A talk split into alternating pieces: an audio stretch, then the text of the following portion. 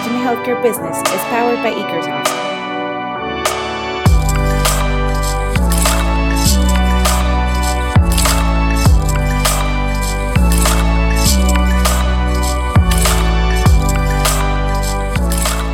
Hi, everyone. Thanks for joining us. This is Reimagining Healthcare Business podcast, a podcast brought to you by Ekersoft. Today, I'm very happy to be talking with Dr. Ahmed Ishaq. Uh, he's from Cairo. He's an ophthalmologist, uh, manager at the Memorial Suad uh, Kafafi Medical Center, also an ophthalmologist at Al Watani Eye Hospital. Uh, before I continue with this conversation, I have you.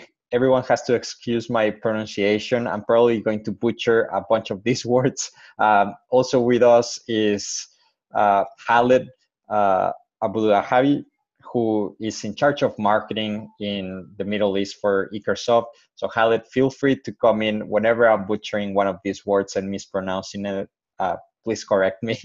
Uh, I'm happy um, to to be corrected. Uh, but I'm very excited today to have uh, this conversation. Um, so thank you very much, Dr. Ahmed, for joining us. Yeah, you're welcome, sir. So one way I would like to get this conversation started is um, if anyone Googles you and they look at your uh, LinkedIn profile, for instance, you know, they see ophthalmologist, manager, uh, assistant lecturer. But I'm curious, if you bump if you meet someone new in a social environment and they ask you uh, what do you do for a living how do you answer that question uh, it's really difficult one uh, because um, here in egypt uh, uh, the doctor must work uh, a lot of jobs together we, we work as a manager and i work as an ophthalmologist uh, in the clinic and also in the uh, operation uh, theater. So um, also I give my students the lectures. So I have a lot to do. Yeah, no, I, I I can imagine. So, which one do you do you, depending on who's asking, do you do you normally say I'm an ophthalmologist or I'm a lecturer or or do you give the whole spiel? And if you could, like, how how how would you answer that question right now? Um, I think uh, I like the ophthalmology more. I'm an ophthalmologist. That's yeah. my primary my primary work. Yeah, perfect. And um, how how at, at what point did you did you always knew you wanted to be a doctor and an ophthalmologist, or how was that path uh, to to choosing that that profession? Uh, yes, uh, I was having a, a professor. Uh, he was my mentor um, in the medical school. Uh, when when I saw him, I just say that I, I want to be like him. He was my idol. How, how long ago was that? Uh, it was about uh, more than 15 years ago. Okay, wow. So from say like 15 years ago and today more or less, or since you started um, since you started professionally working as an ophthalmologist to today, what what would you say has changed in the field and what would you say is exactly the same as when you started? Um, technology, technology always uh, there is there is change in technology and ophthalmology particularly. I think it's one of the most uh, uh, branches of medicine that it keeps always the technology changes every now and then. Um, on the other side, uh, maybe the clinical examination and the diagnosis, diseases, they are the same. So yeah. I, I hope that this point is clear for you.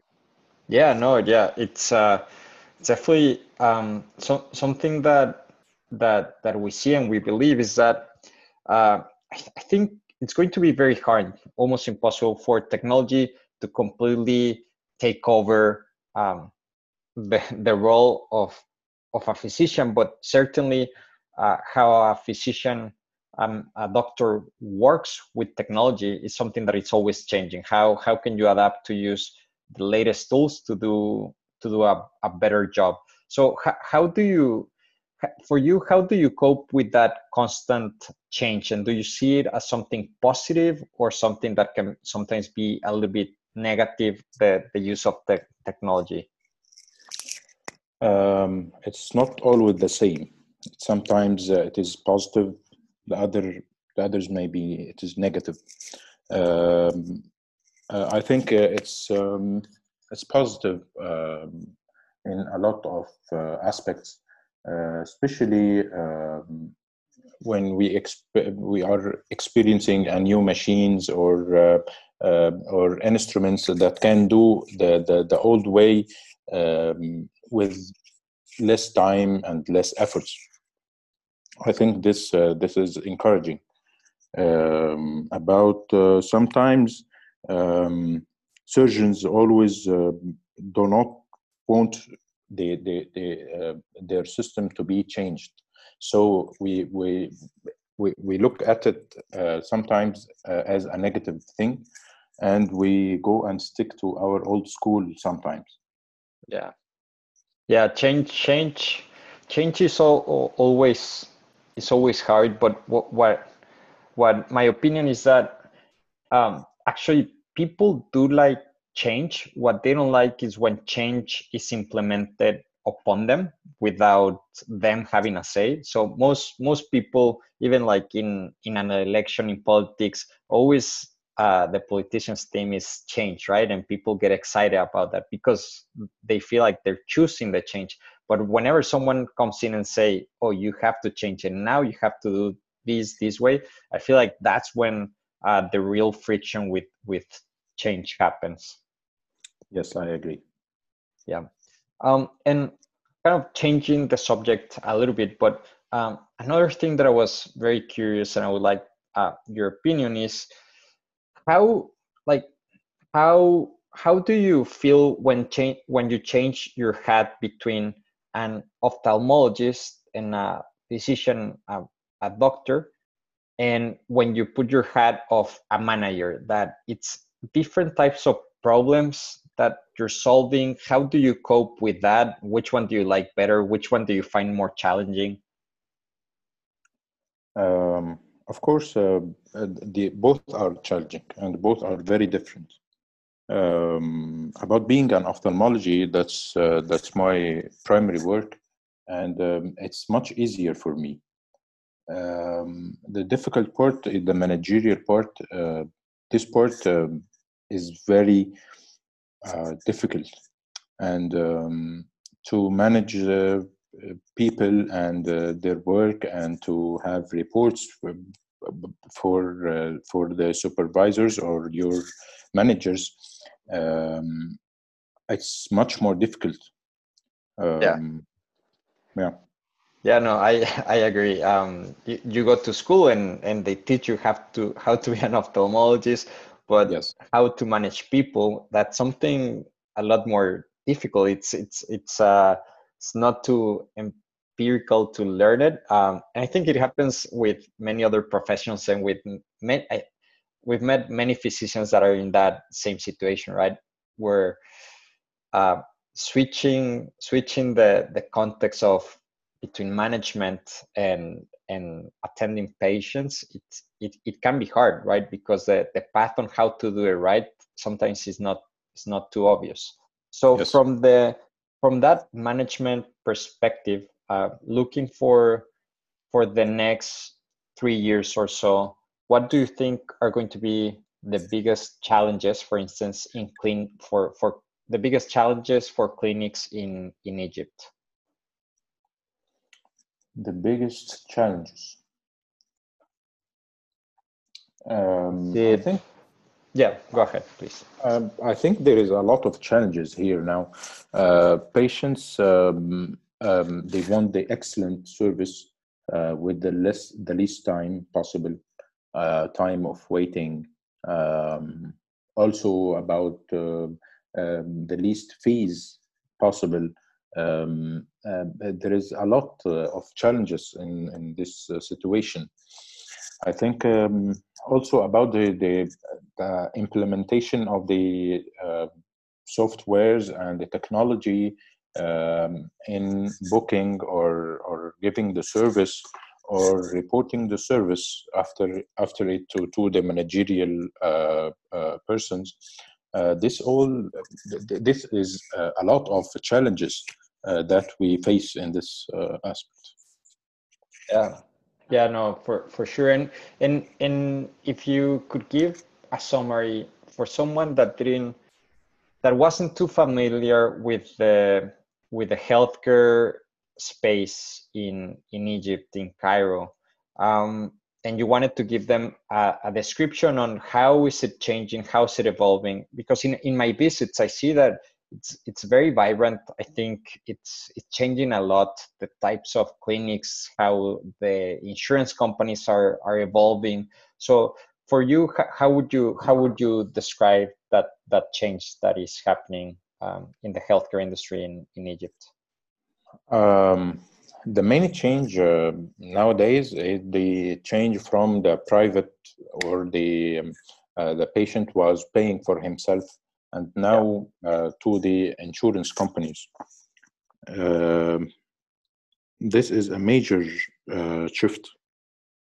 Yes, no, that, that, that I I agree hundred percent that that that shift ends up implying many other changes, right? From obviously the type of system that you need to use to administer or manage your your clinic or your hospital so that you can build to insurance companies to your processes to even the, the patients and, and what they expect. So that that's definitely a I, I i describe it as a tectonic change when when a healthcare market starts changing from out of pocket expenses to um, insurance uh, everything is done through through through insurances. Yes. Yes so um, very interesting. And another question that, that I had was with everything right now that is happening with the coronavirus, um, we see a big push. We're starting to see a, a big push for for telemedicine. So telemedicine is something that has been evolving and growing in the last couple of years, but it was still not um, mainstream. It was still something uh, like kind of niche but we're seeing that this is accelerating the need for for for telemedicine. So many organizations that may maybe were thinking of adopting telemedicine for the next couple of years are now thinking in how do i do that in the next couple of weeks. What do you think are, are the challenges in the ophthalmology space uh, for telemedicine? Do you think it's something that could work? Uh, has it worked or or is it a specialty that um, maybe it's very hard to to implement telemedicine. Um, i think that telemedicine can go in every and can have its part or its segment in every subspecialty or specialty in medicine.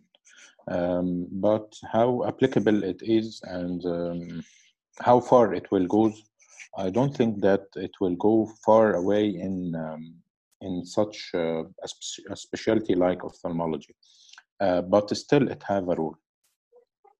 Yes, and um, do you think the challenge uh, with something like telemedicine is it more a challenge of the behavior of the patients that like is it more a challenge of convincing patients that this is a good way uh, to see your physician? Or do you think it's more a challenge of convincing physicians that this is a good way to see the patients um, I think it's more difficult to convince the physicians.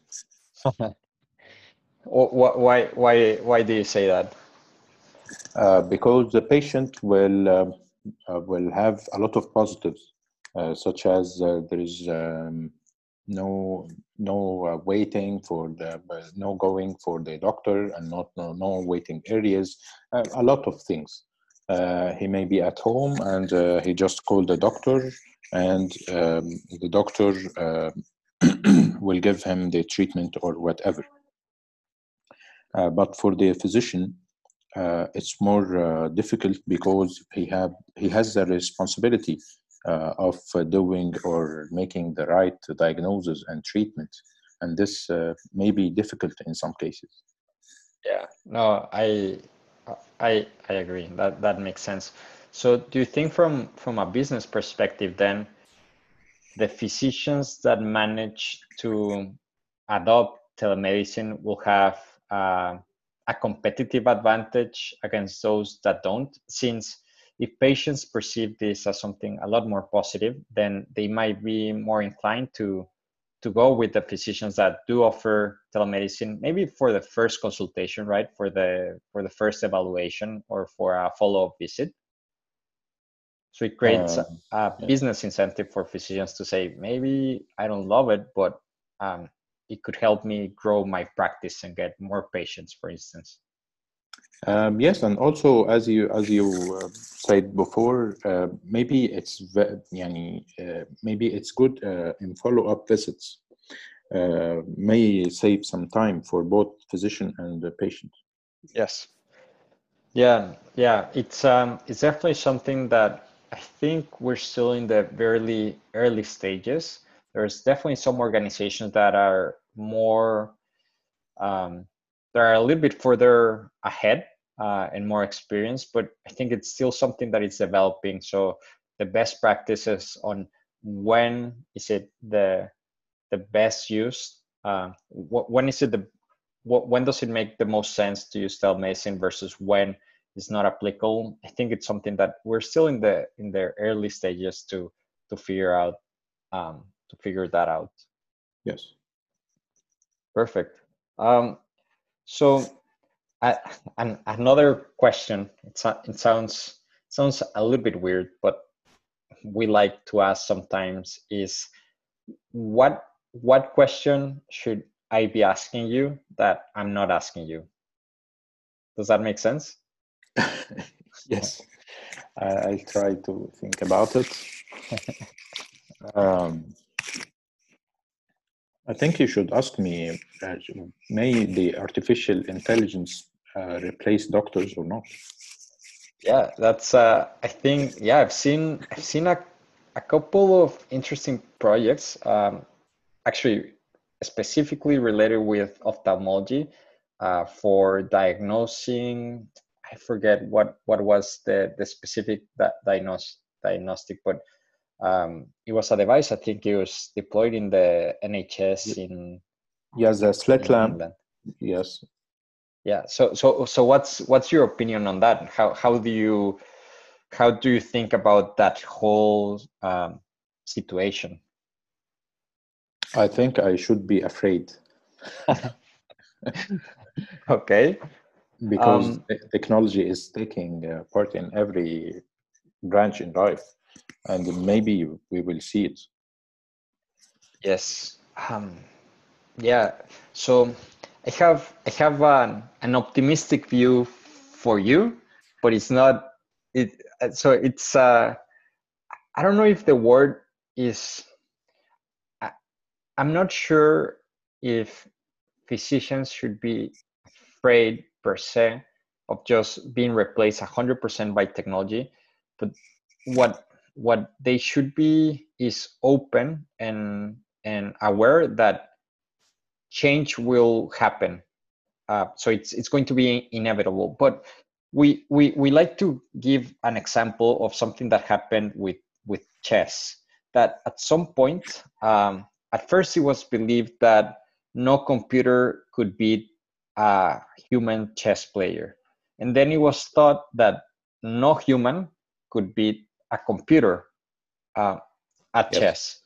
And then what, what actually is the best combo is when a human is assisted by an AI to play mm-hmm. chess. So when when you have that combo of human plus computer, uh, human plus artificial intelligence playing, that's actually the the best player. So I think something like that is going to end up happening in medicine, where it's going to be maybe right now or maybe a couple of years ago it was impossible to think that artificial intelligence could be better than than a human at uh, diagnosing right? And then now we can go into the other extreme and think oh no artificial intelligence is just going to be so much better. But I think it's going to be better at certain things. And so the challenge for physicians, in my opinion, is going to be how can they work with technology to be the best combo so that the, so that artificial intelligence can help but um, complement uh, the physician's work. Uh, but that's going to be a paradigm shift right? On how I agree yes. how you view those tools how you can adopt them or not adopt them. So if a physician has trouble adopting these types of tools then i do think that physician should be af- afraid but whoever can embrace technology and change i think is going to be in a in a very very good position. I agree yes. So definitely in, in interesting interesting times ahead. Um, i'm excited for that. Um, i also think that uh, we always like to think of uh, artificial intelligence in medicine related to the to the medicine part, but I think there's so much to do still on the administrative part with artificial intelligence so that physicians could have more time treating patients. So it sounds a little bit less attractive to say, I'm going to build an artificial, artificial intelligence algorithm uh, to help physicians with billing or with schedule, scheduling instead of finding the cure for cancer But I think it could create it can create a lot of, of value because what we see is this tendency of physicians spending more and more time with uh, with work that is actually not face to face time with with patients. So mm. I think there's a big opportunity there as well. Yes, uh, it may be uh, on our side sometimes. Well, I think it, it has to also with with the change that you were mentioning as as as as patients move from out of pocket to using an insurance company, billing gets exponentially more complicated. So you you have to start documenting the visits so that you get paid and then that documentation takes a lot more time and that that's that's the current situation in in the US I think physicians now are spending more time with that type of work than with actually seeing patients. And it has to do with that manual and and that that grunt work to to document so that you can actually get paid for the services that that that that you gave. Yes. So very interesting very interesting. Um so um from from from my side um this these are the the questions that that I wanted to go over with. I don't know, Khaled, do you do you have something that you would like to ask Dr. Ahmed before closing this episode of Reimagining Healthcare Business?